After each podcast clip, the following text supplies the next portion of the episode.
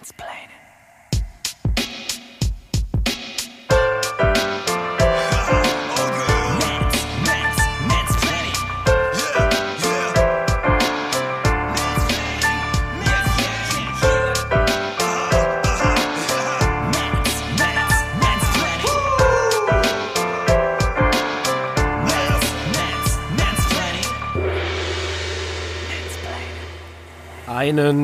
wunderschönen guten Morgen. Solltet ihr diese Folge an irgendeinem anderer, zu irgendeiner anderen Tageszeit hören, sofort skippen und auf den nächsten Morgen warten, damit es passt, damit das Feeling da ist. Wir haben Freitag, den 27. Dezember. Das Jahr neigt sich dem Ende zu. Aber wie in der letzten Folge versprochen oder halb angekündigt, wir kriegen tatsächlich noch eine Folge rein. Und ähm, wie soll das gelingen? Wie könnte das anders gelingen als mit dem wunderbaren Jan Oskar Höfmann? Am Ende einer langen Glasfaserleitung. Einen wunderschönen guten Morgen, Silvia. Der zweite Versuch. Vielen lieben Dank wieder für die großartige Anmoderation. Und äh, ich denke, man, man hört es wahrscheinlich raus. Die Sprachqualität ist heute wieder bei mir zumindest ein Stück schlechter, da äh, unsere Aufnahmeprogramme äh, etwas spinnen und ich das jetzt nun über das iPhone, über Sprachmemos versuche irgendwie hinzubekommen. Also Tut mir leid, falls sich manche wieder äh, beklagen über die schlechte Quali. Ja, ich denke aber auch, man hört es bei mir raus, die Sprachqualität ist heute ein bisschen schlechter, denn, denn Weihnachten. Es passiert. Äh, ich bin auf jeden Fall hat wieder. Aber nichts mit, genau, hat nichts mit der Aufnahme-Hardware zu tun, ne? Äh, nee, es ist, ja, ich weiß nicht, ob das unter Software oder Hardware äh, fällt, was da schief läuft, aber ich bin auf jeden Fall wieder kugelrund gefuttert und ge, auch leicht getrunken. Hast du die Weihnachtsfeiertage also, gut verlebt? Ja, doch. Für mich war es äh, tatsächlich entspannend, so ein bisschen entschleunigend, keine Arbeit, keine Politik, äh, kein, nur, nur wie du äh, essen und, und trinken ähm, und sich den kapitalistischen äh, Konsumwahn äh, hingegeben. Und, also unser, unser Wohnzimmer, wo wir die Bescherung gefeiert haben, sah aus wie so ein Schlachtfeld bei den Hoppenstedts. Aber es war schön, es war schön. Unsere, äh, meine Nichte war da und ähm, tatsächlich ähm, verschenkt man in dem Alter, so bei um anderthalb Jahren, Küchen. Und ich habe erst aufgrund sozusagen meiner vielleicht Sensibilisierung was Thema Sexismus und Feminismus. Ich habe auch gerade aufgehorcht. Ja, dachte ich so, what? Wie, wie könnt ihr denn, weil meine Schwester auch so sehr aktiv in dem Bereich ist, wie könnt ihr denn eine Küche verschenken? Ähm, und bis dann rauskam, nee, nee, das werden nicht nur den, den äh, Mädchen äh, Küchen verschenkt in der Kita, sondern auch die Jungs, alle wollen Küchen. Küchen sind irgendwie der heiße Scheiß äh, nach anderthalb Jahren. Ähm, weil das Prinzip so der Ort ist, den die Kinder in den ersten anderthalb Jahren am stärksten ähm, ja, beobachten und wahrnehmen, sitzen vielleicht im Küchen-Kinderstuhl und beobachten dann den Papa oder die Mama, wie die etwas zubereiten, ob es jetzt der Kaffee ist oder der Brei. Ähm, das ist total krass, wie die das aufnehmen. Und äh, das fand ich ähm, bemerkenswert. Dann war mit meine, war meine, was heißt Kritik, aber da war meine Aufregung dann wieder so, okay, dann ist in Ordnung. Und nächstes Jahr gibt's dann Werkraum. Ja, es war wieder so eine künstliche linke äh, Bubble-Aufregung. Ganz klar. Ja, ich, ja, ich habe ja auch, ja, man denkt dir doch, also ich fand tatsächlich erst, okay, was ist das? Ist das so ein Rollenklischee oder so, was man hier verschenkt? Aber ähm, nee, es ist halt der Ort, der so am stärksten so wahrgenommen wird. Ähm, und das fand ich doch irgendwie damit interessant. Und Ikea verkauft die, das wusste ich auch nicht. Krass. Also da merkt man auch so, wenn man noch nicht mit Kindern so, so, so ganz große Berührungspunkte hat im Leben, mhm. ähm, was das da so der heiße Scheiß ist. Ja, ja, lieber Sönke. Das ähm, ähm, passt aber gut, dass du das äh, mal so ähm, die Erfahrung geteilt hast, denn es passt gut zu der einen oder anderen Frage, die ich noch auf dem Zettel habe. Ich glaube, wir hatten ja beide schon Bock, äh, jetzt in der letzten Folge echt noch gut was abzuhandeln und uns mit dem einen oder anderen spannenden Themenpunkt zu befassen. Ich ja. weiß nicht, hast du noch was auf dem Zettel, was du mit reinbringen äh, wolltest? Ich, ich, ich wollte auf jeden Fall nur einen kleinen Nachtrag bringen. Ja ähm, zur letzten Sendung. Da hatte ich ja angekündigt, dass ähm, es ein kurzes Interview gibt ähm, zu. Was ist denn bei, bei dir los? Ich höre mal so ein, so ein Summen. Brumm. Ist bei euch ein Laubsauger aktiv? Ach du Scheiße, den hört man. du hast ein, ich weiß nicht, ob man das später in der Aufnahme hört. Nein, das hört man in der Aufnahme nicht. Das sehe ich hier. Okay, alles cool. Nein, ich finde das super. Ähm, wir, hatten ja, wir hatten ja, ich hatte angekündigt, dass es einen, einen kurzen Bericht geben wird in der Münzenischen Tageszeitung zum Thema Ratssitzung und Internet übertragen. Mhm. Und äh, es kam auch zu diesem besagten Artikel, wo auch äh, Mansplaining äh, kurz vorgestellt worden ist am Ende mit zwei Sätzen. Ein Podcast mit dem SPD-Ratsherrn äh, Sönke Baumdick über Feminismus und Kommunalpolitik. Also eine ganz süße kleine Werbung. Auf jeden Fall gab es diesen Artikel und der war Freitag dann äh, in der Zeitung und zwei Tage später, also zwei Werktage später am Montag, gab es dann eine Pressemitteilung ähm, des sozialliberalen Kloppenburgs dazu. Und ähm, weil ich hatte, ich hatte in dem Artikel gesagt, ja, es gibt jetzt einen Arbeitskreis und da können wir uns alle gemeinsam zusammensetzen und dann überlegen, welche Möglichkeiten gibt es, ähm, Ratssitzungen zu übertragen. Wir wollen jeden mitnehmen und jede äh, soll auch hinsichtlich ihrer Persönlichkeitsrechte ähm, ernst genommen werden. Niemand soll hier ähm, ja überrumpelt oder töppelt werden. dann gucken wir gemeinsam Ergebnis offen, welche Optionen wir haben. Und ähm, das fanden die vom sozialliberalen Kloppenburg nicht so gut, dass dem SPD-Team so viel Aufmerksamkeit geschenkt wird. Die haben dann am Montag dann eine Pressemitteilung veröffentlicht, äh, und die dann auch entsprechend publiziert wurde. Ja, dann, äh, wenn, wenn das schon klar ist äh, und nicht mehr ergebnisoffen sei, ob das überhaupt käme, diese Übertragung ins Internet, dann würden wir nicht mitmachen, dann wäre der Arbeitskreis ja nur noch ähm, Makulatur und eine Farce. Wir kündigen und oder wir ziehen unsere Zusage zur Teilnahme an dem Arbeitskreis dann hiermit offiziell zurück. Was? Wir möchten dem Populismus nicht weiter Vorschub leisten. Und das in der Adventszeit. Kinder, Kinder. in der Adventszeit bei, einem, bei so einem Thema. ja. Denkt, hey, Maß und Mitte ist hier vielleicht nicht mehr ganz gewahrt. Schade. Aber ich, das hat halt auch andere Beweggründe, so. Ja, ja, klar. Tiefer sitzen, woanders sitzen, aber fand ich jedenfalls ganz bemerkenswert, so als Nachtrag zu der Ankündigung der letzten Sendung. Man merkt, auch in der Kommunalpolitik ähm, haben Befindlichkeiten und so persönliche Animositäten und ja, persönliche Abneigungen ähm, oft noch eine sehr, sehr große Bedeutung, was ähm, politische Bewertung politischer Entscheidungen angeht, dass man dann sich dann vielleicht nicht immer von sachlichen Argumenten leiten lässt, sondern denkt, hm, da ist der Höfmann, das ist aber ein Idiot, wissen wir alle hier. Und deswegen ähm, ziehe ich mich dann zurück. Dann lieber keine Ratssitzung ins Internet und lieber keine Transparenz schaffen, wenn der Höfmann da irgendwie mit drin ist. Schade, schade. Tja. Leider. Haters gonna hate. Aber ja, Politik wird le leider, oder was heißt leider, in Anführungszeichen leider auch von Menschen gemacht.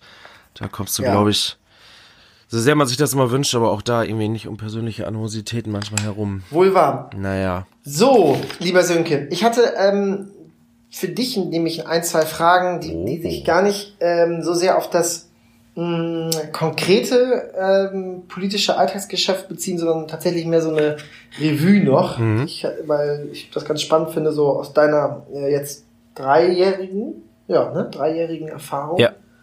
Als Ratsmitglied mal ein bisschen zu berichten. Wir hatten ja letztes Mal schon äh, mal erfahren, so was das Highlight war in, äh, in Friseute und ähm, welche Themen so besonders emotional diskutiert worden sind. Das war diese Kita, ne? Genau. Gegenüber vom äh, äh, nicht, wie heißt euer Spaßbad noch? Aquaferrum. Klein, kleine Tempel, richtig, Aquaferrum. Spaßbad finde ich klingt besser. okay, das Spaßbad. Aber ähm, ich hatte noch mal äh, so eine Frage, äh, weil wenn man das so mitkriegt, ähm, Kita, das ist ja, war das jetzt eine städtische oder kirchliche Trägerschaft? Und ich weiß, vielleicht manche ZuhörerInnen wissen es auch, ähm, Sönke ist ähm, auch kirchlich sehr aktiv. Also jetzt nicht in, in einer Messdienerinnenschaft, sondern du bist ja schon äh, so in kirchennahen Organisationen ja auch tätig. Ja, richtig. Und ähm, da machst du ja auch kein, kein Hehl raus und das finde ich auch gut. Deswegen würde ich das ähm, einfach mal so wissen wollen, wie weit das eigentlich vereinbar ist. Kommunalpolitik ist vielleicht nicht ganz so krass, aber auch in der Kommunalpolitik erlebt man das ja mit Kitas, Schulträgerinschaften und Glaube, Kirche. Also du bist da deutlich aktiver äh, als ich und wir sind ja eine Region, die sehr konservativ ist. Mhm. Ähm, Hast du das Gefühl, äh, ja, lässt du dich da manchmal von leiten auch von, von, von, von deinem Glauben, vielleicht ist es zu krass formuliert, aber auch von deiner kirchlichen Verbundenheit? Ähm, oder wie weit darf man das über oder muss das getrennt sein, Staat und Kirche? Warum darf es eigentlich Kirchen als Kita-Trägerin in Friseute geben. Und dann noch eine weitere Ergänzungsfrage an dich. Ihr habt die Schulträgerschaften abgeschafft, glaube ich, teilweise, oder die Konfessionsgebundenheit, sorry, das war das. Genau. Also, also kurz zur Erklärung, Schulen, die dann klar katholisch sind, äh, dann bei uns in Kloppenburg ist es die, die Paul-Gerhardt-Schule oder Marienschule oder das Ulf ist natürlich das krasseste. Und das habt ihr aber irgendwie aufgelöst. Genau, das ähm, bedarf einer äh, Zustimmung der Elternschaft. Also die Eltern müssen sich da ähm, in Mehrheit dafür aussprechen, dass diese Konfessionsgebundenheit abgeschafft wird. Das ist ja ähm, katholische Bekenntnisschulen ist ja da der Begriff. Und ja. ähm, die, ich habe die Prozentzahlen gerade nicht im Kopf, aber äh, für eine Bekenntnisschule musst du einen gewissen Prozentsatz an ähm, katholischen Schülern haben, beziehungsweise kannst nur einen gewissen Prozentsatz an Schulen, äh, ach, an Schülern anderer Konfession aufnehmen. Und ähm, weil das bei verschiedenen Schulen, ähm, also wir haben das jetzt nicht bei allen Schulen äh, in, in einem Hauruck-Verfahren abgeschafft, sondern das war jetzt bei verschiedenen Schulen ähm, eine Abstimmung gewesen in den letzten Jahren. Und ähm, da Was hat das denn für einen Vorteil oder Nachteil, wenn ihr sagt, das ist jetzt nicht mehr die katholische Grundschule, sondern das ist jetzt konfessionslos? Ja, dass ähm, die Schule äh, wieder mehr Schüler aufnehmen kann, weil ah, die waren so. mit ihrer Belegschaft, waren die eh über diesen ähm, Prozentsätzen äh, schon lange, äh, sagen wir, dahinter, weil ähm, das äh, die Menge an katholischen Schülern gar nicht mehr erfüllt werden konnte. Und äh, klar sind da um zu Jahr, es kommen neue junge Familien nach Friseute und Kinder werden geboren und Kinder müssen zur Grundschule gehen. Und ähm, das ist natürlich schwierig, wenn äh, Schulen da ein Stück weit reglementiert sind, was die Aufnahme angeht und ähm, nicht mehr jeden aufnehmen können. Und äh, glücklicherweise ist äh, ich habe jetzt zwei Schulen im Kopf, wo die Abstimmung positiv ausgegangen ist, also wo sich die Eltern dafür ausgesprochen haben, ähm, die Schule umzuwandeln. Und äh, ja, ist ja besser für die Aufnahme, sage ich mal, für die Aufnahme von allen. Aber ist da nicht krass, in der Bundespolitik erlebt man das gar nicht mehr so sehr, diese Verzweigung von Kirche und Staat. Weil das ist halt mehrheitlich alles in staatlicher Hand. Äh, der Staat ähm, zahlt wohl immer noch bis heute ähm, Entschädigungszahlungen auch aus Bund bzw. oder Länder, weil man damals zur Zeit nach, nach Napoleon den Kirchen der Ländereien weggenommen hat. Aber das ist nichts Präsentes, mit Ausnahme vielleicht der Kirchensteuer, was man ja. auf Bundesebene diskutiert. Auf Landesebene wird schon etwas interessanter, weil es dann um die Krankenhäuser auch oft geht. Richtig. Ähm, wie weit das, dafür sind auch Länder zuständig für die Krankenhausfinanzierung und dann kommt man wieder ähm, zu Kirchen. Aber auf der kommunalen Ebene merkt man das ja tatsächlich noch. Also gerade Kindertagesstätten und Schulen. Wie äh, findest du das? Sollte das so bleiben, weil das sich bewährt hat, weil man Beziehung nicht allein stattfindet aufgrund unserer Erfahrung in der Geschichte oder muss man nicht sagen, wir müssen da eine klare Trennung haben zwischen Kirche und Staat? Ich bin absolut für eine klare Trennung zwischen Kirche und Staat und äh, erlebe das dann gerade, wie du gesagt hast, im kommunalen Bereich äh, auch eher als etwas verwaschen. Ich sag mal, bei mir ist es ein bisschen persönlich eingefärbt dadurch, dass ich in katholischen Kindergarten gegangen bin und äh, trotzdem ja ein wunderbarer Sozialist geworden bin äh, hm. mit mit trotzdem einem Glauben, der äh, ich sage mal, ich bin Christ und Sozialist und äh, das sind äh, beides äh, mit, ist das bei mir zumindest mit Werten verbunden, ähm, die sich super vereinen lassen. Und ähm, da muss man auch deutlich trennen zwischen äh, Mitglied einer Kirche, äh, einer Konfession und einfach dem persönlichen privaten Glauben.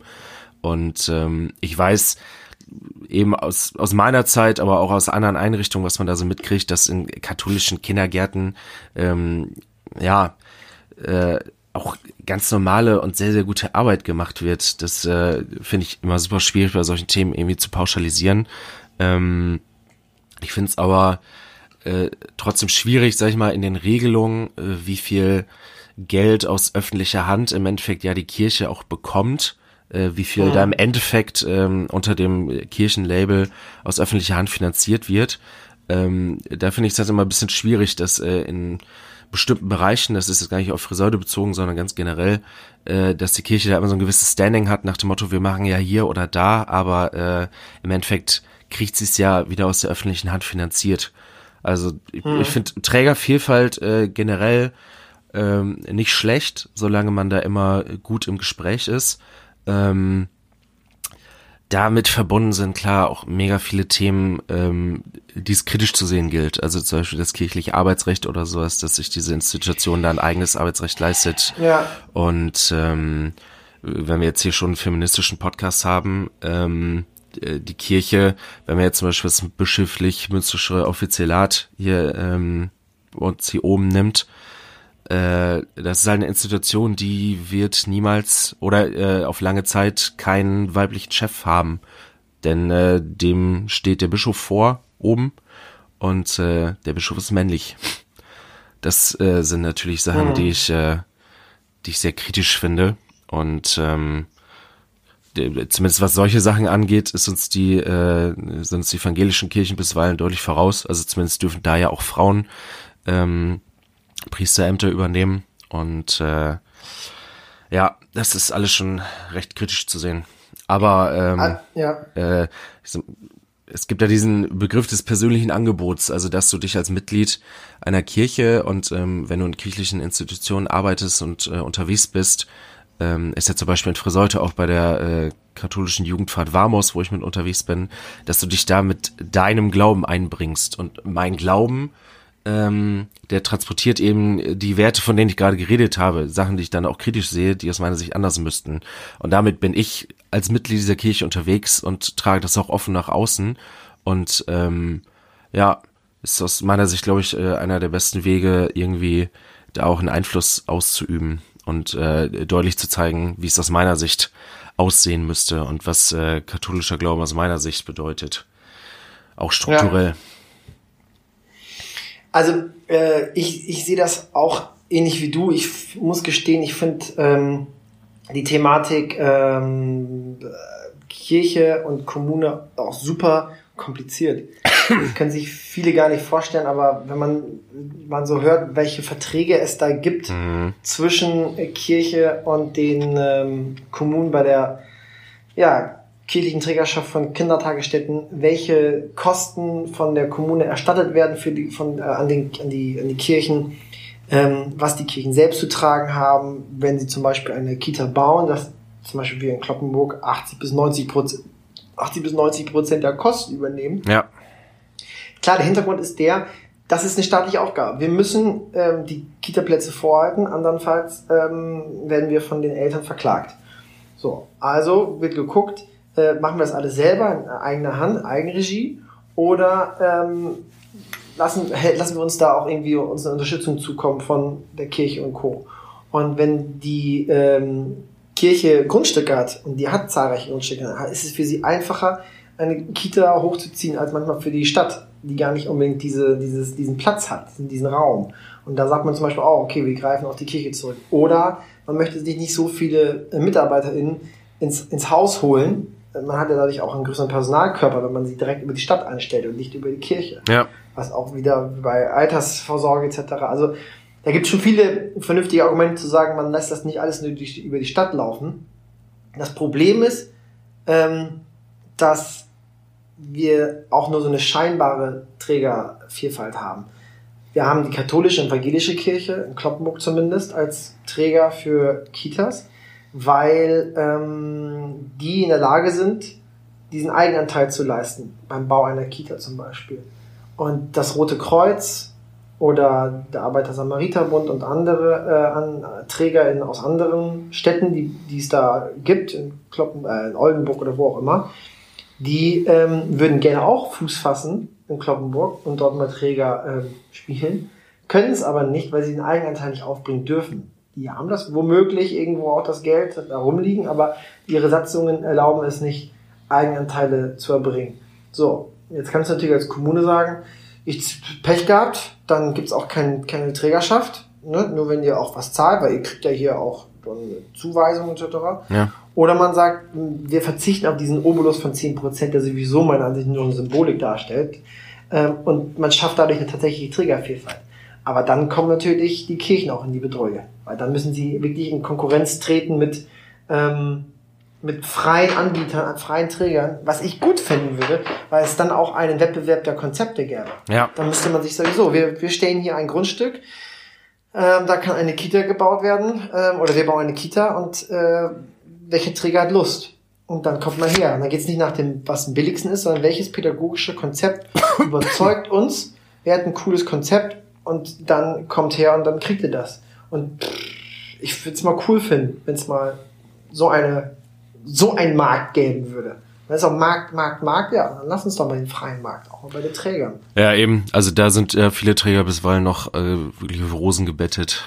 Das sehe ich da ähnlich. Das ist dann, wenn dann, auch ein richtigen, eines richtigen Wettbewerbes bedarf. Ja, aber ich bin auch ein großer Freund von Kirche- und Staat-Trennung. Trotzdem ähm, sehe ich das so ähnlich. Ich halte nichts davon, dass man kirchliche Schulen und Kindertagesstätten abschaffen sollte. Da, äh, das hat einen historischen Hintergrund auch und dass man da auch die Kirche, Junge, jetzt ist der Laubsauger bei euch im Zimmer? Eigentlich nicht. Ich hab den gerade nochmal stärker gehört. Du nimmst, du nimmst nur deine Stimme auf, ne? Ich nehme nur meine Stimme auf. Okay, dann, ähm, ja, das äh, wird nicht zu hören sein. Also, ähm, die Kirche, äh, und ich finde es richtig, äh, dass man Kirche und Staat trennt und dass es auch in den weiten Teilen äh, so auch sich vollzieht. Aber ich halte nichts davon zu sagen, Kirche darf nicht mehr als Schulträger irgendwie auftreten oder als Kita von, äh, als Träger von Kindertagesstätten. Denn es hat einfach äh, einen historischen äh, Hintergrund, dass wir sagen, das soll nicht allein der Staat äh, übernehmen, diese Richtig. Erziehung der, der, der Kinder. Und wenn Eltern nun mal ähm, sagen, sie möchten eine katholisch geprägte Erziehung für ihre Kinder äh, von, dann ist das ihr gutes und grundrechtlich geschütztes Recht, die Erziehung so zu gestalten. Ja. Selbstverständlich wird immer ein, ein der, der Grundstück ist ja immer gleich. Das heißt, auch in einer katholischen Einrichtung darfst du nicht, ähm, weiß nicht, lehren, dass, dass, dass Homosexualität eine Krankheit ist und dass das Unmenschen sind und ich weiß nicht, der, der, Wertekanon, der ist ja deckungsgleich und es gibt die, äh, die Lehr Lehrpläne der, ähm, der jeweiligen Landesregierungen. Ja. Deswegen, das, deswegen habe ich da auch nicht so die große Sorge. Aber dass man dann sagt, den Feinschliff, der soll jetzt hier evangelisch, katholisch oder anderweitig geprägt sein oder Montessori, was auch immer, Waldorf, dann soll das so sein. Ich finde, das gehört dazu. Ich bin da nicht insoweit liberal, dass ich sage, dass, dass, das dürfen Eltern auch selbst entscheiden. Ja. Ja, und Aber ich, wir äh, halt ja, wie gesagt, also da nehme ich immer mein eigenes Beispiel, dass ich so denke, äh, dafür war es bei mir ähm, aber irgendwie eine schöne Zeit und ich bin ja auch vernünftig groß gekommen. Ähm, man darf, glaube ich, ruhig immer kritisch sein und äh, regelmäßig nochmal in den Dialog darüber gehen, über, über Werte und Vermittlung und äh, Gesellschaftsbilder. Das äh, findet ja tatsächlich weniger in den Kitas statt, sondern auf höheren Ebenen. Aber die Kirche selber als Institu- Institution äh, hatte auf jeden Fall noch ein krasses Arbeitsfeld. Und ähm, klar, die, die, die Basis, sagen wir, was an Lehrplänen und sowas da ist, die ist natürlich gleich. Darauf muss man auch pochen. Ähm, ich finde ja ganz spannend, so zu sehen, äh, was auch vor Ort, sage ich mal, gepredigt wird. Habe ich vor zwei Jahren ähm, bei einer Weihnachtsmesse ähm, äh, die Erfahrung gemacht, äh, was da auch unterschiedlich transportiert wird innerhalb eines Landkreises. Da ging es, äh, erinnerst du dich vielleicht auch noch, es gab diesen Fall, dass ein muslimisches Mädchen in der Schule nicht an der Weihnachtsfeier teilnehmen wollte. Und Ja, ähm, da gab es ja irgendwie in Anführungszeichen Skandal. Und ähm, dann wurde bei uns in der Weihnachtsmesse von unserem Dächernd Michael Bort, großer Fan, äh, weil der wirklich Sachen sehr modern, den kennst du ja auch von unserem Friseur der Friedensmarsch. Ja, den Genau. kenn ich ja. Ähm, total cooler Typ. Wahnsinn, dass sich die Kirche in Friseute für sowas gewinnen lässt, äh, zusammen mit äh, Jusos und politisch aktiven Jugendlichen irgendwie da eine halbe Demo auf die Beine zu stellen. Auf jeden Fall, der äh, machte dann in der Weihnachtsmesse mal eine Ansage, in Anführungszeichen, und äh, hat das Ganze aus seiner Sicht mal aufgeschlüsselt und gesagt, ähm, da gehen wir irgendwie auch unehrlich miteinander um, weil äh, erstens, sagen wir von unserem, von unseren Werten her, kann man äh, so eine Feier in der Schule, die vor, vor Heiligabend stattfindet, eigentlich schon mal nicht Weihnachtsfeier nennen, weil Weihnacht, Weihnachten ist erst nach Heiligabend. Das müsste dann eine Adventsfeier sein. Da sieht man ja schon mal schon, wie aufgeweicht das alles ist. Also, und dass Leute sich dann empören, dass es ja auch irgendwie alles nicht ganz unehrlich ist. Und ähm, dass man, wenn man schon an dem Punkt angekommen ist, äh, ja auch ähm, mit den Leuten ins Gespräch gehen kann und guckt, äh, dass man irgendwie eine Feier aufstellt, die alle anspricht, äh, in eine Lichterfeier oder was weiß ich. Das ist ja äh, durch alle Kulturen irgendwie ein gemeinsamer Konsens, dass in der dunklen Jahreszeit äh, alle irgendwie näher ans Feuer zusammenrücken, in Anführungszeichen, äh, das Licht suchen, ähm, gegenseitige Wärme spüren wollen, sowas alles, dass man das entsprechend aufzieht, dass es alle irgendwie anspricht. Das war in Friseute, ähm, also irgendwie ganz mod moderne Herangehensweise. Und ähm, in einer Nachbargemeinde habe ich mitbekommen, äh, da stieg der Pfarrer auf die Kanzel und ähm, polterte, äh, das könne ja wohl nicht sein. Also, dass jemand meint, sich da rausziehen zu müssen und äh, dass wir immer noch ein äh, christliches Land sind und äh, da könne man sich ja wohl beteiligen, beziehungsweise es könne nicht sein, dass wir solche Feste jetzt absagen müssen wegen, äh, wegen Leute anderer Kulturen. Das fand ich eine sehr, sehr spannende Wahrnehmung. Und äh, gerade in der Weihnachtsfeste hast du ja auch ein entsprechendes Publikum. Also da lief es mir kurz eiskalt den Rücken runter, als ich das so gehört mhm. habe. Ja, glaube ich. Ja. Krass. Das dazu. Ja, das sind doch andere Strukturen hier. Ja. Manchmal. ähm, passend zum Thema Kita, dann vielleicht eine Frage an dich, die mir äh, jemand mitgegeben hat. Wir hatten ja schon mal das Thema, äh, das du mich angesprochen hast, ähm, auf, äh, auf Nachfrage einer Bekannten von dir, wie ich so stehe zum Thema Aufklärung in Schulen. Ähm, jetzt mal die Frage, wie stehst du zum Thema ähm, Geschlechteridentitäten, Aufklärung über Geschlechteridentitäten und auch schon in frühesten Jahren, auch schon in der Kita?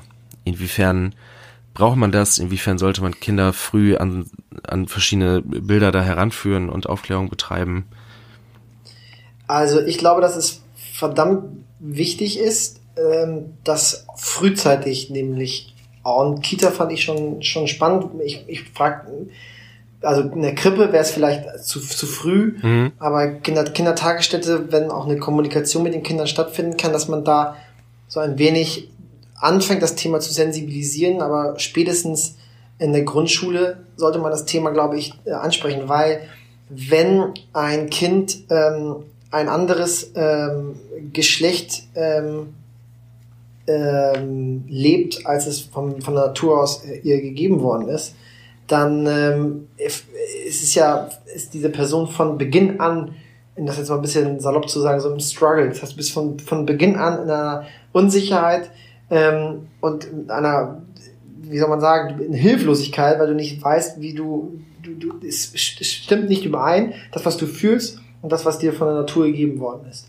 Und deswegen, wenn du später eingreifst, also später da erst eine Hilfestellung leistest, irgendwie im Teenageralter oder noch, oder noch später, dann sind so viele Jahre schon ins Land gezogen, wo das Kind im Prinzip alleine war. Und du musst, glaube ich, schon frühzeitig dieses Angebot machen, äh, denen das erklären, dass die damit nicht alleine sind. Weil du, ich glaube, sonst sehr viel bei den Kindern ähm, dann auch äh, kaputt machen kannst, ja. also indem du nicht durch Unterlassen, also indem du nicht schon frühzeitig da äh, aufmerksam, äh, die Kinder auf solche Entwicklungen aufmerksam machst, dass du sagst, hey, es kann sein, dass du dich vielleicht anders orientierst, dass du dich anders fühlst, als du es äh, von der körperlichen Verfassung her eigentlich äh, sein solltest. Und ich glaube, das ist schon, schon wichtig, dass man da früh anfängt. Aber ähm, es ist, was man immer so leicht sagt, ja, das sollte man dann in der Kita machen. Äh, bitte die Pädagogen, übernimmt mal bitte auch nochmal die Aufklärung zu Geschlechteridentitäten. Ja. Das ist halt auch immer so ähm, anmaßend, Schulen und ähm, auch äh, Kindertagesstätten im Prinzip alles aufzugeben und die äh, Werkstätten der Gesellschaft zu sein. Bitte das, was die Eltern nicht machen, das sollen dann bitte alle in den Betreuungseinrichtungen dann übernehmen. Und da überall, ja, ähm, was heißt überlastet, aber man darf sie auch nicht überfordern. Das heißt, man kann nicht einfach sagen, jetzt übernimmt bitte die Geschlechteridentitätsaufklärung, sondern da muss man im Prinzip die Menschen auch entsprechend, die das dann vornehmen sollen, also die ErzieherInnen, die muss man auch entsprechend qualifizieren und äh, auch schulen, wie sie das Thema angehen, wie sie es ansprechen. Ja. Aber ich halte das für, für richtig und wichtig, das schon frühzeitig zu tun. Ja. Ja, was du sagst, da müssen die Leute entsprechend aufgestellt werden. Und wenn man sich das jetzt alleine mal in Schulen anguckt, wie kaputt gespart da bisweilen die Schulsozialarbeit ist zum Beispiel, ähm, ja. siehst du ja, äh, das, was ich in der letzten Folge auch gesagt habe, eigentlich ist in Deutschland echt noch ganz schön viel Arbeit da, die liegen bleibt und von allen möglichen Leuten erledigt werden könnte. Es müssten ja. nur mal die Stellen geschaffen werden. Und äh, ja. das wäre dann in der Schulsozialarbeit und dann natürlich, glaube ich, auch in solchen Bereichen, ähm, dass man da die Schulen ganz anders aufstellen müsste, personell. Ja, also wie gesagt, richtig. Äh, in der Theorie sollte man das in der Kita, so, sobald eine Kommunikation mit den Kindern möglich ist, auch versuchen, niedrigschwellig zu erklären und das auch mitzugeben. Aber ähm, da müssen wir uns auch keine Illusionen geben, das ist einfacher gesagt als getan. Ja. Das Thema ist schon, das ist schon auch, auch ein Thema, was ja noch krasser ist für die Weichenstellung eines Kindes als die reine sexuelle ähm, Anziehung. Also wenn du sagst, okay, ich bin jetzt ähm, schwul oder ich bin lesbisch oder bisexuell ähm, ähm, oder komplett asexuell, das ist etwas, was, was schon wahnsinnig einschneidend ist für eine, für eine Person, wem sie sich jetzt emotional hingezogen fühlt oder auch körperlich. Aber ähm, zu sagen, du bist, du, du, du bist zwar körperlich eine Frau, aber du, du bist ähm, eigentlich psychisch und emotional, ähm, seelisch ein Mann, dann ist das eine viel krassere, äh, viel krasserer Einschnitt für einen Menschen. Weil das nochmal von Grund auf alles ändert. Ja, total. Nicht nur deine, deine, deine Anziehung für wen anders. Also deswegen muss man da verdammt sensibel mit umgehen mit so einem Thema. Und da darf man die Kinder nicht überfordern. Aber man muss auch deutlich machen, dass es halt keine Krankheit ist. Wenn du, wenn du, das, wenn du das Gefühl hast, ähm, muss man es natürlich auch ernst nehmen. Man darf nicht nur, weil jetzt das Kind eingeredet wird, das ist ja immer die Sorge, ja, man darf ja den Kind nicht einreden. Du bist ein Junge, ne? Sag dir nicht, dass du ein Mädchen bist. Aber man muss den Kindern deutlich machen, wenn, wenn ihr das Gefühl habt, ihr seid ja irgendwie unsicher, dann, dann sucht das Gespräch. Ne? Wenn ihr merkt, das geht mit den Eltern nicht, dann wendet euch halt an die ErzieherInnen, ja. die da Anlauf stellen. Das, das muss man, glaube ich, so vermitteln. Richtig, und da sind wir auch schon wieder beim Thema traditionelle Geschlechterrollen, was wir auch schon mal hatten. Äh, es muss ja erstmal gerade bei Kindern mit keinerlei Konsequenz verbunden sein, wenn man denen sagt, äh, du bist ähm, du bist aber ein Junge oder du bist aber ein Mädchen.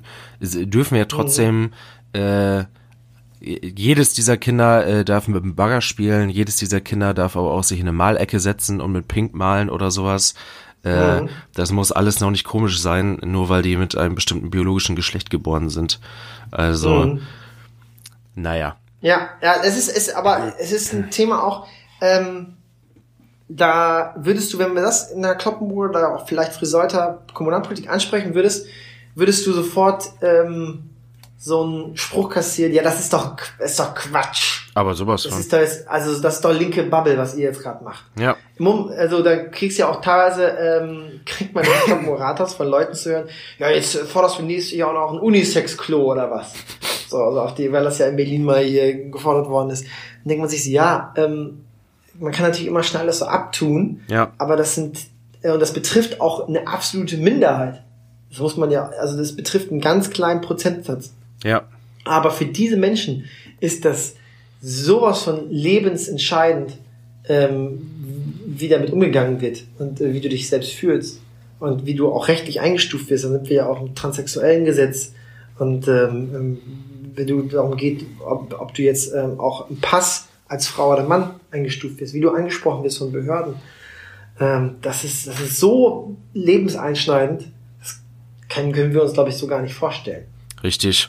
Und äh, dafür, dass wir in einer Gesellschaft leben, wo alle irgendwie immer das Individuelle betonen und äh, jeder äh, sich absolut nicht einschränken lassen will von irgendeiner Seite, äh, ja, sind wir dann in solchen Fällen immer recht schnell dabei, äh, die, die Rechte und die Befindlichkeiten, die in, in Anführungszeichen Befindlichkeiten von einer Minderheit äh, einfach mal außen vor zu lassen. Ja, ja, ja, ja. Ganz äh, witzigerweise an der Stelle äh, vielleicht nochmal ein Übergang äh, von der einen Minderheit zur anderen, von äh, Menschen mit verschiedenen Geschlechteridentitäten hin zu Landwirten. äh, da schaltet die Hälfte ab. Nein, aber auch da, äh, ich hab, ich hatte äh, irgendwie mit Blick auf diese Folge habe ich äh, in den letzten Wochen das Gefühl gehabt, ich hätte gerne zum Jahresabschluss auch noch mal ein bisschen eine, ein eine versöhnliche Folge, eine versöhnliche Folge. Ich habe ja. ähm, in der, weil ich habe es ja letztes Mal schon gesagt, als wir in, die, in der einen Folge so über das Thema Fleisch und sowas geredet haben, ähm, wurde ich von äh, Landwirten angesprochen, äh, die gesagt haben, das war sehr spannend, wie wir das behandelt haben, wie wir das äh, Thema auch angegangen sind. Bei der Gelegenheit hat mir noch einer erzählt, ähm, also Wahrnehmung, äh, Wahrnehmungen von bestimmten Themen. Sag mal, wenn man jetzt McDonalds hört, äh, hat man jetzt glaube ich nicht irgendwie unbedingt Qualitätsfleisch oder sowas vor Augen oder eine tolle gelingende regionale Landwirtschaft. Ähm, das hat mir ein Bekannter erzählt. Äh, McDonald's hat bei ihm schon mal Kühe gekauft, also für die Fleischverarbeitung. Oh. Ähm, die achten aber auch wirklich, äh, wirklich kleinlichst darauf, dass es Tiere waren, die schon ähm, langes Leben hatten. Also klar, auch andere, äh, andere Aspekte waren da wichtig, aber äh, die haben äh, bewusst gesucht nach Tieren, die schon ähm, sehr lange leben, ähm, okay. weil die gesagt haben, äh, das ist uns wichtig, dass da jetzt nicht äh, Tiere irgendwie paar Monate auf der Welt sind und dann direkt durchgejagt werden äh, durch einen Häcksler, ja. in Anführungszeichen, sondern ähm, dass da auch ein ja, gewisses Standing mit verbunden ist von deren Seite. Das fand ich sehr spannend. Ja, das sind Sachen, die man so gar nicht ähm, in der Öffentlichkeit ja mitbekommt unbedingt, außer es wird werbewirksam verkündet. Ja. Ähm, und es widerspricht so ein bisschen dem klassischen Schubladendenken, ne? Ja. Und äh, du brauchst ja immer gut und böse. Du weißt, die sind böse auf jeden Fall. So. Ja, richtig. Sind sie wahrscheinlich auch mehrheitlich, aber ähm, Wer jetzt? Das ist dann doch immer das. Die Kühe? Sag mal so, nee, die, nee, ich meine McDonalds. ja. Aber das ist da, man, dass es da auch ähm, Licht und Schatten so gibt, ne? Ja. Auch im Schatten gibt's ab und zu Licht. Und äh, wir kamen da ins Gespräch drüber, eben über diese Podcast-Folge und äh, waren zusammen unterwegs und äh, in ähm, irgendwie war vorher auch noch das Thema Massentierhaltung gewesen oder sowas. Da hat es eine Demo gegeben und äh, ja, das Thema Wolf müssen wir noch mal ansprechen hier. Äh, das, das Thema Wolf, also nicht heute, aber das Thema Wolf, ähm, da, also ich, insoweit muss ich es nur ansprechen, dass ich äh, vor einer Woche oder zwei Wochen, ja, vor zwei Wochen glaube ich schon, als der Landesvater, unser Ministerpräsident Stefan Weil in Kloppenburg oder umzu war, ähm, wurde er von aufgebrachten Landwirten ähm, ja zur Rede gestellt, wie mit dem Thema Wolf nun umzugehen ja, sei ich gesehen. Und ähm, das war, da war auch eine, schon eine gewisse Aggressivität, nicht jetzt zwingend gegen Weil, aber einfach hinsichtlich der Gesamtsituation zu spüren. Und ähm, das hat Stefan Weil sehr, sehr gut gemacht, deeskalierend aufgetreten, hat die Ängste ernst genommen. Ähm, aber da kamen dann so Aussagen, die habe ich in so einem Video gesehen, wie wenn ihr ihn nicht abknallt, den Wolf, dann machen wir das selbst, zivile Ungehorsam, wir knallen ihn ab und hier und da. Ähm, der, der, der politisch saubere Griff ist ja nicht abknallen oder abschießen, sondern die letale Entnahme. Das finde ich immer so, ist die letale Entnahme des Wolfs.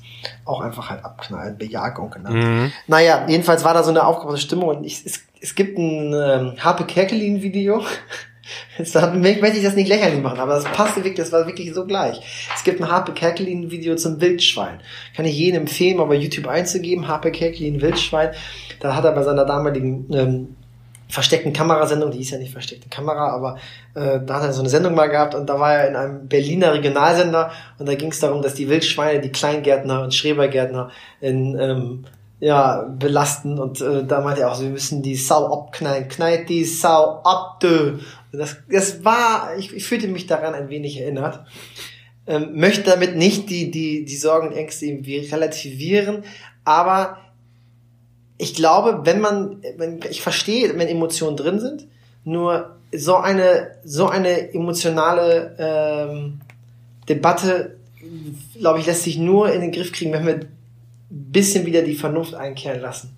Und äh, vielleicht ist es auch wieder zu einfach gesagt wie mit den äh, Aufklären von Geschlechteridentitäten in Kitas, dass man die so am grünen Tisch sagt, so bitte kümmert euch mal drum und da seid mal ein bisschen entspannter ähm, und vernünftiger und weniger emotionsgeladen.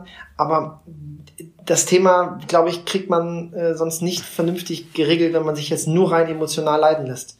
Gerade ja. die Hannover-Politik ist da ja entscheidend und die sind, vom, die sind sehr weit entfernt vom Wolf.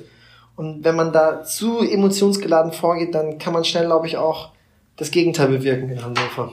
Ja, und ja, das ist das äh, Traurige daran. Ich glaube, da sind sich die Leute bisweilen der Konsequenzen nicht bewusst. Weil ich glaube, ein Teil sich aber auch eh sagt, äh, das ist ein äh, SPD-Ministerpräsident, ähm, äh, egal was wir sagen, äh, die, die machen Politik gegen uns. Das glaube ich, ja. zumindest bei einem, bei einem Anteil ist sicherlich diese Haltung da. Und äh, es ist wieder so ein typisches Thema, äh, wo du, wo du richtig getrimmt wirst auf Pro oder Contra, auf Ja oder Nein, Wolf. Ähm, ja. Wo aber ähm, es, auch das äh, erzählte mir ein Bekannter ähm, von äh, wiederum einem Kollegen, ähm, der, äh, ich glaube, Schafe hütet auf Deichen und ähm, die da ja auch vernünftige Arbeit leist, äh, leisten, was diesen Deichschutz angeht und sowas. Und dass der echt eine Menge Tiere verloren hat, äh, durch nachweislich mhm. den Wolf, das konnte dann nachgewiesen werden. Und da geht's ja dann schon echt an äh, Existenzen ran und so. Ja, absolut. Und wenn ja. du da jeden Tag kommst und dann sind da äh, tote Tiere, äh, entweder an Herzinfarkt, ne, verstorben, weil die Tiere so aufgeregt waren, weil der Wolf irgendwie da die bejagt hat, äh, gejagt hat. Oder du findest ähm, angef also angefressene Tiere, ja. so also ne, an, angegriffene Tiere, verletzte Tiere. Das Aus dem ja Jagdtrieb heraus einfach. Ja, das ist einfach ähm, krass, natürlich auch für so einen ähm, Hirten oder für eine Züchterin da, die da ihre Tiere ja auch irgendwo, nicht will sagen liebt, aber wertschätzt, eine Verbundenheit zu den Tieren hat. Ja, auch das. Und dann kommst du hin und siehst deine Tiere da tot. Oder verletzt, oder schwer verletzt und verängstigt. Das verstehe ich, dass man dann auch sagt, ey, das geht so nicht weiter. Ja. Nur ähm, es, es, es geht aber auch nicht zu sagen, einfach wir, wir, wir knallen den Wolf jetzt ab bis zum geht nicht mehr. Nee, das ist halt auch das. Auch seine Daseinsberechtigung. Das finde ich auch so ein bisschen äh, bisweilen anmaßend. Also das ist jetzt natürlich auch schwierig, dass ich äh, das anmaßend... Sind wir wieder bei diesem Spezifizismus Thema so ein bisschen, dass manche Spezien mehr gelten als andere. Ja, und ich finde, in dem Moment, wo du sagst, ich bin gegen den Wolf, ich denke da immer dann mit den Satz, äh, ein Stück weit bist du gegen, gegen die Natur. Und äh, wenn jetzt eine Wildkatze oder ein Luchs oder was weiß ich, ein Fuchs, wenn der irgendwo ähm, Tiere reißt oder sowas, das wird ja auch nicht als äh, bisweilen wird es dem Wolf ja als Bösartigkeit äh, unterstellt. So, so wird ja die Debatte manchmal ja. geführt. Da ist, ja, bist du wieder bei, bei diesem Emotionalen, komplett bescheuert. Ja. Äh, ja, diese Dämonisierung. Ja, also ich, ich bin was pro Wolf, oh mein Gott, nicht in diese Kisten. Ähm, irgendwie muss es, darf, muss es den geben dürfen, weil, weil Natur, aber ähm, weiß ich nicht. Es gibt ja zum Beispiel, ich glaube in NRW oder Bavü, äh, auf jeden Fall in einem anderen Bundesland gibt's äh, große, ich weiß nicht, ob Reservate das richtige Begriff ist, aber große Reservate, äh, wo du einen bestimmten Bestand an Tieren hast und erhältst. Ja, also ich glaube, das, das ist genau gut. Re Reservate, wie weit das halt möglich ist von, vom Platz und Raum her. Ich glaube, es wird auch dauern nur, auf, wenn du eine Koexistenz von äh, SchafzüchterInnen und Wolf ähm, haben möchtest, dann wirst du immer auch ähm, das Reißen äh, haben, also auch immer Verluste durch den Wolf. Das wirst du nie gänzlich verhindern können. Aber ich glaube, das geht dann mit drei, drei Komponenten, die noch stärker ausgebaut werden müssen. Erstens, du musst es noch stärker fördern, staatlich. Zäune, elektri elektrifizierte Zäune, das heißt also, ähm, die auch Stromschläge ähm, verursachen, sodass der Wolf tatsächlich dadurch dann auch ähm, das Interesse verliert, immer wieder zu diesen äh, Feldern zu gehen. Die müssen, die müssen auch im Boden tief verankert ja sein. Der buddelt sich ja drunter durch wohl. Äh, hoch, das ist teuer. Äh, das ist die erste Geschichte. Zweitens, ähm, man muss, glaube ich, diese ZüchterInnen oder die Hirten ähm, noch stärker und schneller und unbürokratischer äh, entschädigen. Das dauert manchmal auch zu lange, weil ja, total. es muss erst der, der Wolfsnachweis kommen, bis es da tatsächlich zu der Entschädigungszahlung kommt. Und äh, das, glaube ich, muss schneller gehen. Man kann dann eher, sag mal, mit einer Verrechnung arbeiten, wenn sich herausstellt, es war kein Wolf, sondern ein Hund. Man sagt, okay, es gibt dann irgendwie später dann eine Verrechnung bei der nächsten Attacke, hast du das mal zu viel bekommen, kriegst du jetzt ein bisschen weniger, aber dass man da einfach proaktiver ist, dann auch eine, natürlich eine Bejagung ermöglicht. Da muss man aber dann die politische oder auch wissenschaftlich äh, nach einem Diskurs eine, einen Wert festsetzen, wie viele Tiere ist der, Mindest, der Mindeststandard. Also wie viele Wölfe wollen wir mindestens haben? Ja. Äh, und wenn es darüber hinausgeht, dann darf eine Bejagung erfolgen. Das ist auch ein Punkt.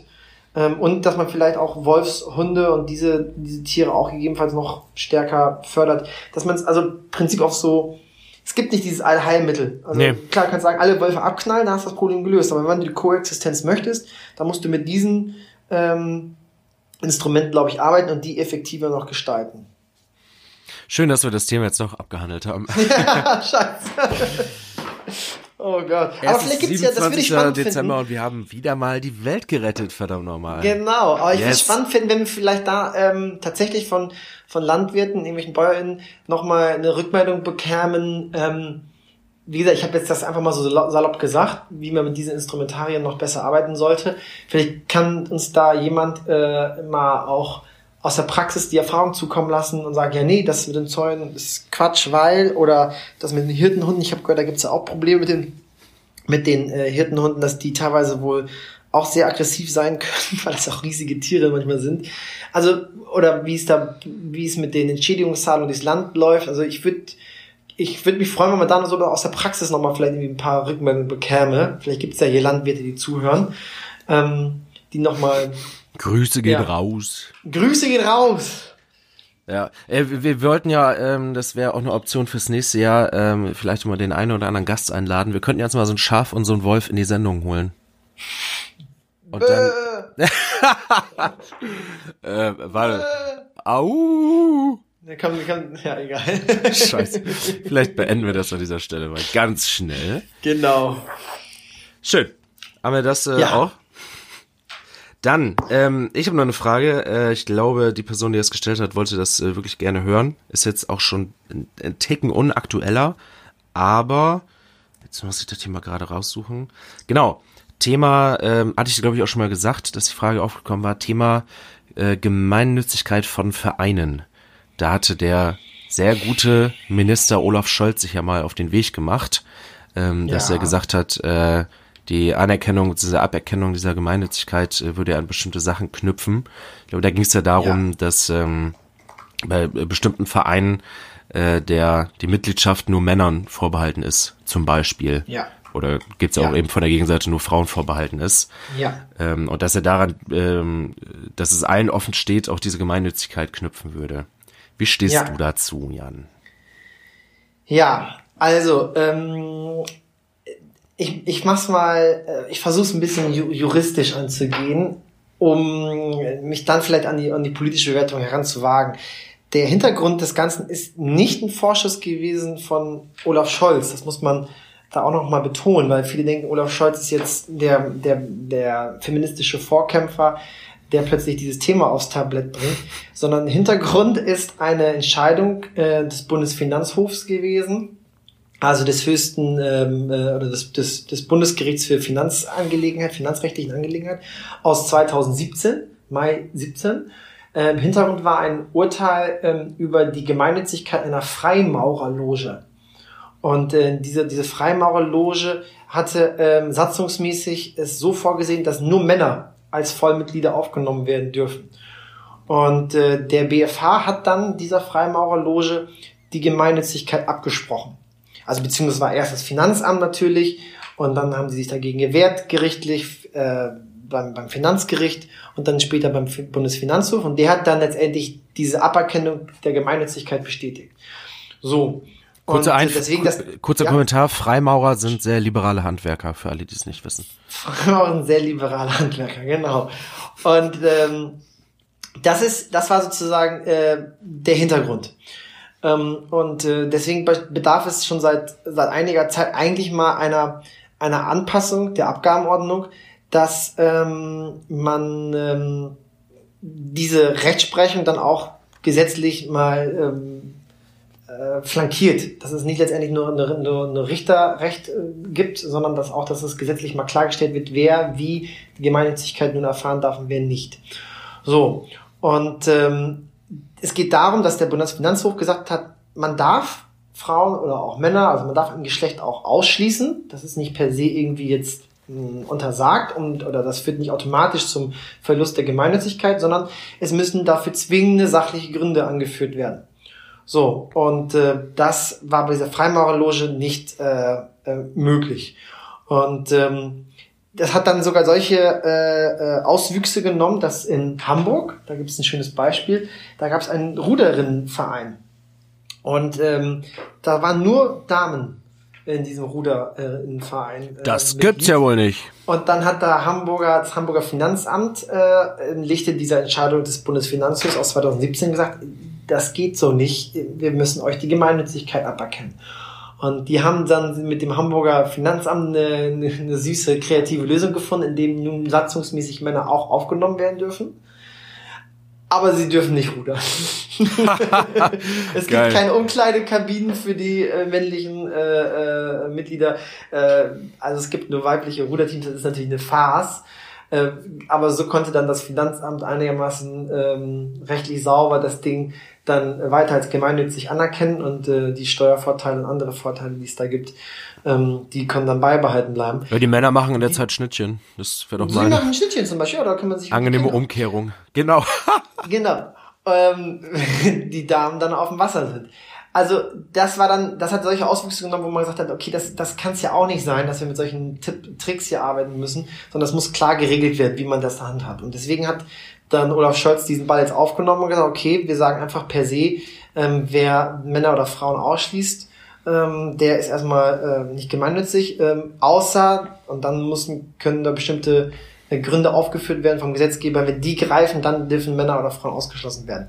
Das ist, führt auch zu einer gewissen Rechtssicherheit, wenn ähm, ist das mal klar geregelt wird. Also ich finde das deswegen gut, dass es da mal kommt zu einer klaren gesetzlichen Regelung, denn einfach nur Vereine, die keine meiner Ansicht nach überzeugenden sachlichen Gründe aufführen, aber ein Geschlecht ausschließen. Also man sieht, stellt sich ja die klassischen Männerbünde vor, aber äh, es gibt da ja auch vielleicht die katholischen Landfrauen, wo wir gleich zu kommen könnten. Ja. Das finde ich nicht gut und die sollten nicht gemeinnützig sein. Das heißt ja nicht, dass sie es nicht dürfen. Sie können ruhig weiter Frauen ausschließen. Wenn sie sagen, okay, wir möchten ein reiner Männerverein sein, äh, no offense, macht es, kein Problem, aber ihr kommt nicht in den Privileg einer Gemeinnützigkeit, weil das, was ihr tut und äh, euer Zweck ähm, ist halt kein gemeinnütziger.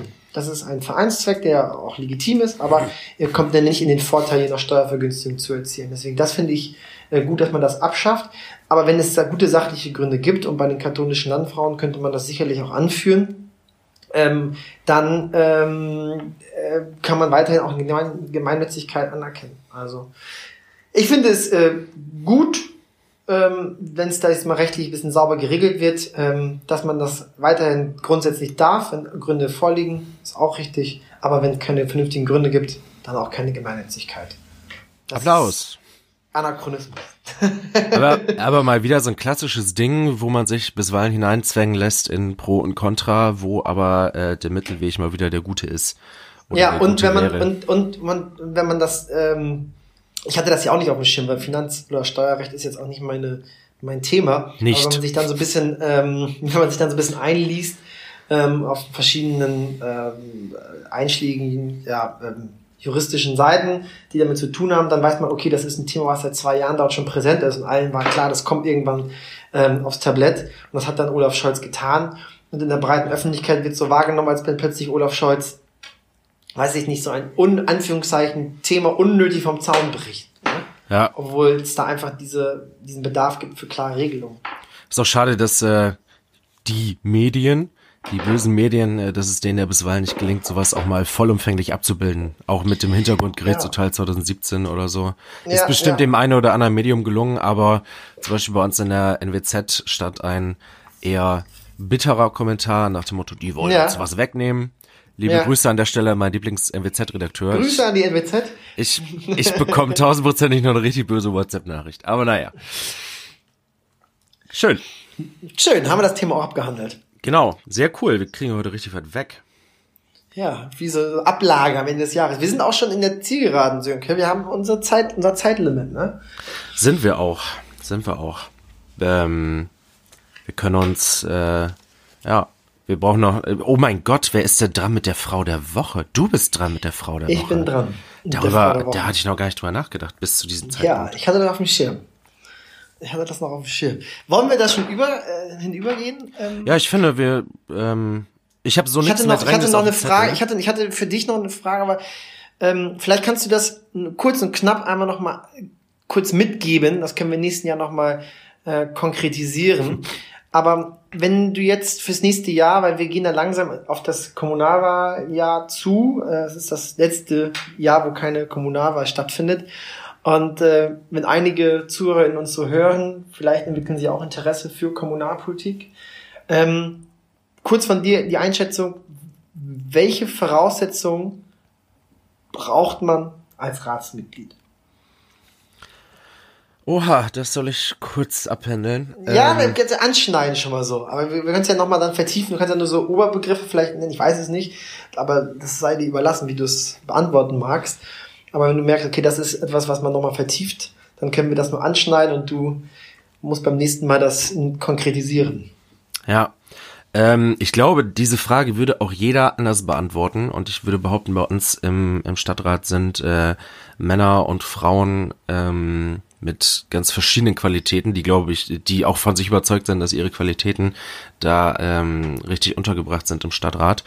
Aus meiner Sicht, äh, wenn ihr überlegen solltet, in Stadtrat zu gehen, ähm, habt äh, versucht, ein Standing zu haben zu bestimmten Themen, also eine eigene Meinung zu haben und äh, euch da auch nicht ähm, klar, was heißt beirren lassen? Ähm, äh, man kann über alles in die Diskussion gehen und in den Dialog gehen, aber gerade fraktionsintern, ähm, ich bin generell nie ein riesig großer Fan von Systemen, in die man reingepresst wird. Und als Ratsherr, der du mhm. gewählt wirst, begibst du dich ja trotzdem in ein System hinein. Auch in einer Fraktion bist du eigentlich mit vielen Gleichgesinnten untergebracht. Aber selbst da kommt man ja über bestimmte Themen auch ins Diskutieren. Und es kann sich immer lohnen, da auch ein eigenes Standing zu haben, wie gesagt, und zu bestimmten Themen auch eine eigene Meinung zu vertreten.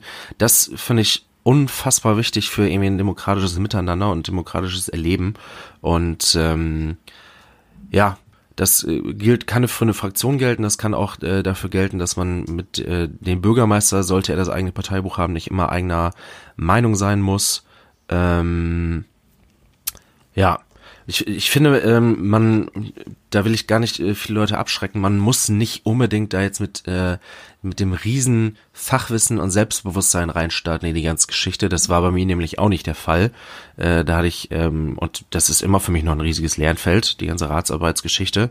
Mhm. Ähm, äh, wenn ihr zu bestimmten Themen eine Meinung habt, wenn ihr das eine oder andere Projekt voranbringen wollt, äh, wenn ihr äh, euch äh, dafür ähm, entzünden lasst, in Anführungszeichen, ähm, spielt ruhig mit dem Gedanken. Ähm, ich bin auch tatsächlich äh, reingegangen in die Kommunalpolitik bei uns im Stadtrat, weil ich unsere SPD-Fraktion einfach unterstützen wollte. Die waren, seitdem ich mich so für die Politik vor Ort äh, interessiert habe, waren das meine, in Anführungszeichen, großen Helden, äh, zumindest mhm. de, äh, was den Bereich anging. Und ähm, ich bin weniger mit Projekten da reingegangen, sondern eher nach dem Motto, ich äh, möchte deren Arbeit unterstützen mit, mit Stimmen, die ich bekomme bei der Kommunalwahl, mit meinem Handzeichen in den Sitzungen. Und äh, das war tatsächlich meine Motivation. Und äh, klar, zu bestimmten Themen äh, hat man dann auch eine Meinung und äh, will sich da auch entsprechend einbringen. Genau. Ja, da, damit hast du ja eigentlich auch wieder so ein bisschen die Scheu genommen, ne? Vor Kommunalpolitik. Ja. Das, das, du bist ja, oder wir sind ja gute Beispiele dafür. Und du vielleicht noch, noch stärker, weil du auch noch, noch jünger äh, bist und ja. äh, noch mit einem viel jüngeren Alter in den, in den Rat gegangen bist. Es ist halt kein Hexenwerk, ne? Nee, man kann das lernen. Es gibt auch tolle Fortbildungsangebote bei Kommunalakademien und sowas. Und ähm, zumindest in meinem Fall äh, auch äh, ganz tolle Menschen in der Fraktion, wo man sich äh, ja, bei mir auch. nachfragen. Ja, ich, ich habe bei dir nicht das, äh, das Erleben, äh, deswegen konnte ich nur aus meiner ja. persönlichen Erlebenswelt. Ähm, ja wo man sich auf jeden Fall äh, auch nachfragen kann und äh, wo man nicht irgendwie äh, links liegen gelassen wird. Schön. Traut ja, euch, traut euch. So ein, war, war schon wie so ein ähm, Abschluss des gesamten Podcasts, wenn man so überlegt, weil unser Ziel ist ja auch mit dem Podcast Menschen zu, zu motivieren, Kommunalpolitik zu machen oder sich dem zu öffnen. Es war schon so eine kleine äh, ja, Lobeshymne dafür. Ne? Ist ja auch die letzte Folge dieses Jahres, ne? Ich glaube, ja. wir machen dieses Jahr keinen Podcast mehr. Nee, das glaube ich auch nicht. Und ich gehe äh, tatsächlich seit mehreren Tagen meinem Bekannten- und Freundeskreis mit diesem, mit diesem Scherz schon auf die Nerven. Aber der wird jetzt einfach auch noch fünf Tage lang gut sein. wer, wer mich kennt, weiß, ich habe einen schwierigen Humor. Schön. Ja, ähm, dann kommen wir, glaube ich, zu unserem äh, immer dem Highlight der Folge, Frau der Woche. Richtig. Und weil du da gefragt bist, nehme ich nochmal spontan das Heft des Handelns in die Hand, das Heft der Moderation und frage dich, lieber Jan, wer ist denn deine Frau der Woche, deine Frau der Folge? Es ist heute ähm, bei mir Johanne Hanne Modder.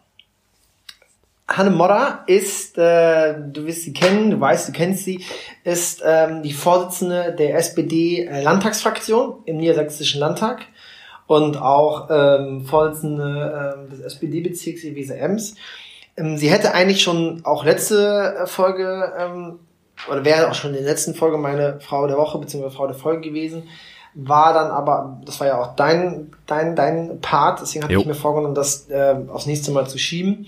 Hintergrund ist ähm, ein Thema, äh, was mich persönlich wenig berührt hat, aber viele, viele andere Menschen im Land und welche sie wohl, so wie ich das erfahren habe, maßgeblich ähm, beregelt hat, nämlich das Thema Pflegekammer. Pflegekammer ist ein Thema gewesen, was für ganz viele äh, Pflegende in Niedersachsen ein, hochemotionales Thema war.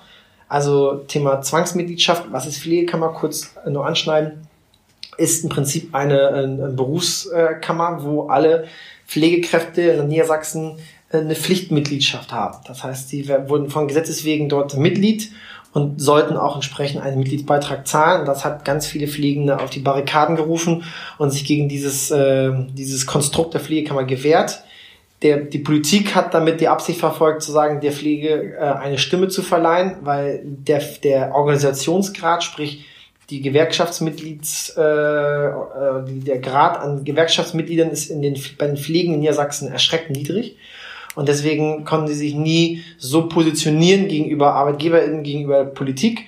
Und deswegen hat dann die Politik immer gesagt, um diesen Pflegenotstand auch in den Griff zu bekommen, nicht als ein Mittel, äh, nicht als Allheilmittel, aber als ein Instrument, wir wollen der Pflege eine Stimme geben. Und das ist die Pflegekammer. War dann aber äh, mit vielen Problemen behaftet, weil diese Pflichtmitgliedschaft, die dann verbunden war mit Pflichtbeiträgen, ähm, zu einem unglaublichen Widerstand führte. Ja. Und äh, so wie ich das erfahren habe, hat in der finalen Haushaltsberatung zwischen SPD und CDU besonders Hanne Modder dazu beigetragen, in bilateralen Gesprächen, sprich in Zweiergesprächen mit der CDU, es hinbekommen, dass ähm, diese Pflichtbeiträge, die der größte, glaube ich, größte Dorn im Auge vieler Mitglieder war, vieler Pflegende, viele, viele Pflegende, dass der abgeschafft worden ist. Dass jetzt ähm, eine zwar immer noch eine Pflichtmitgliedschaft besteht, aber man damit keinen wirtschaftlichen Nachteil hat. Sprich, äh, du bist zwar jetzt Kammermitglied als Pflegekraft, aber du hast dadurch keinen Nachteil. Im Gegenteil, du hast eher die Möglichkeit oder die Chance, dass dadurch eine Stimme, äh, mit einer Stimme nur gesprochen wird aber du bist dadurch nicht irgendwie belastet und dein Portemonnaie wird nicht belastet, du musst nicht Beitragsrechnungen hinschicken oder deine Gehaltsabrechnung dort irgendwie offenbaren. Das ist schon eine, eine feine Geschichte und das hat Johanne Modder hinbekommen und das fand ich irgendwie jetzt erwähnenswert, weil wir hatten in Kloppenburg eine kommunalpolitische Landes- und kommunalpolitische Veranstaltung zum Thema Pflegekammer. Ähm, das Thema wurde im Vorhinein schon so hoch emotional ähm, diskutiert, dass wir sagten, wir brauchen hier das Hotel Taphorn, den großen Saal, es kommen 200 Leute, wir haben da Landtagsabgeordnete geladen, wir haben Vertreter der Pflegekammer geladen, wir haben Vertreter der Freien Kammern von, und wir haben Vertreter von Verdi geladen. Es sollte ein Riesending werden. Und dann einen Tag vorher kam dann die Meldung aus Hannover, die, äh, die Beiträge wurden abgeschafft. Und äh, hm. das war plötzlich statt 200 ähm, ZuhörerInnen waren nur noch 50 da. Ja. Das hat, also da ist richtig Druck aus dem Kessel genommen worden und das alles nicht alleine, weil man braucht auch mal eine starke Fraktion, eine starke Partei und man braucht natürlich die Bewegung auf der Straße und damit, damit möchte ich auch nicht die Leute, die auf der Straße waren, die ja dazu beigetragen haben, dass die Politik erst in Bewegung gekommen ist, um diese Beiträge abzuschaffen, nicht kleinreden. Aber am Ende braucht es dann jemanden, der dann auch diesen Elfmeter versenkt und in die Bütt geht und sagt so, ich kümmere mich jetzt darum, dass diese Beiträge abgeschafft werden und dass, der, dass das Land diese Beiträge übernimmt. Und das hat Hanne Modder wohl äh, hinbekommen. Und deswegen dachte ich, müssen wir ähm, dieser Dame auch die äh, Bühne übergeben. Das fände ich ganz, ganz fein.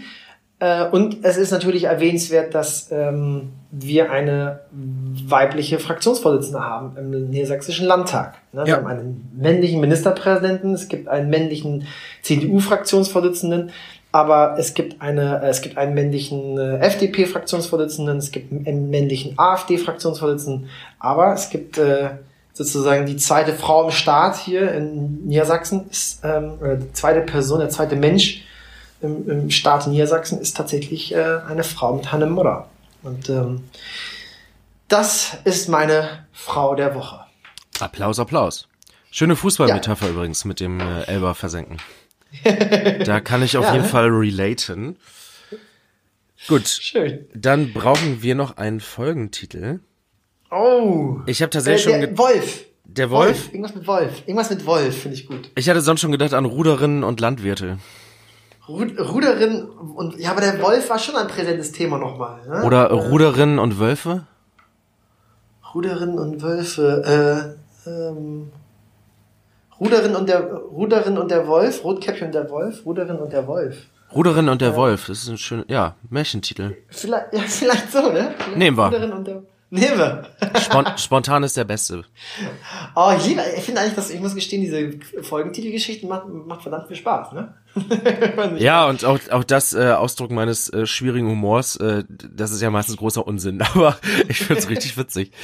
Also an dieser Stelle möchte ich auch nochmal, ich glaube stellvertretend für alle Zuhörerinnen, ähm, Sönkes ähm, fabelhaft und wunderbar geschriebene äh, Folgenbeschreibungen hier mal erwähnen. Die sind so ja. zuckersüß. Ich weiß nicht, wer von euch da draußen sich die mal durchliest, aber ähm, liebe Zuhörer, schaut euch die mal an. Geht mal bei Spotify oder bei Podigy oder bei Apple Podcast mal auf die Folge und dann liest mal diesen Text durch, der dann immer diese Folge ja zusammenfassen soll.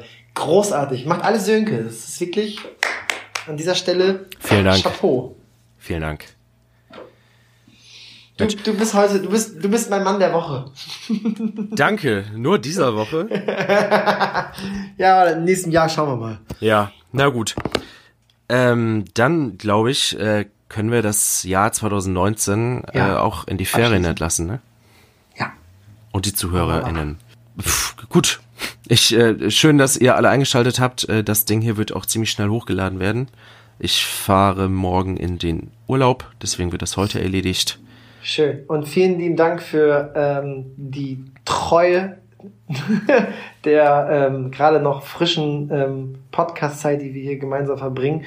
Es ist äh, immer wieder cool, Reaktionen zu ähm, bekommen von über zu Folgen, zu unseren Äußerungen, die wir da tätigen, die mal ähm, mehr, mal weniger reflektiert sind. Es macht ganz viel Spaß mit dir, Sönke. Ich möchte mich auch bedanken da, dass du mich auserwählt hast, mit mir das hier zu machen. Und ähm, ich freue mich aufs neue Jahr und wünsche dir eine erholsame Urlaubszeit. Ich freue mich auf all das, was da noch kommt und was wir so geplant haben für das neue Jahr, für unseren Podcast. Und äh, ja, danke dir als Wegbegleiter auf diesem noch nicht sehr langen Weg, aber äh, ein Weg, der hoffentlich noch sehr lang werden wird. Ja. Und sage Tschüss. Kannst bis bald. Ciao.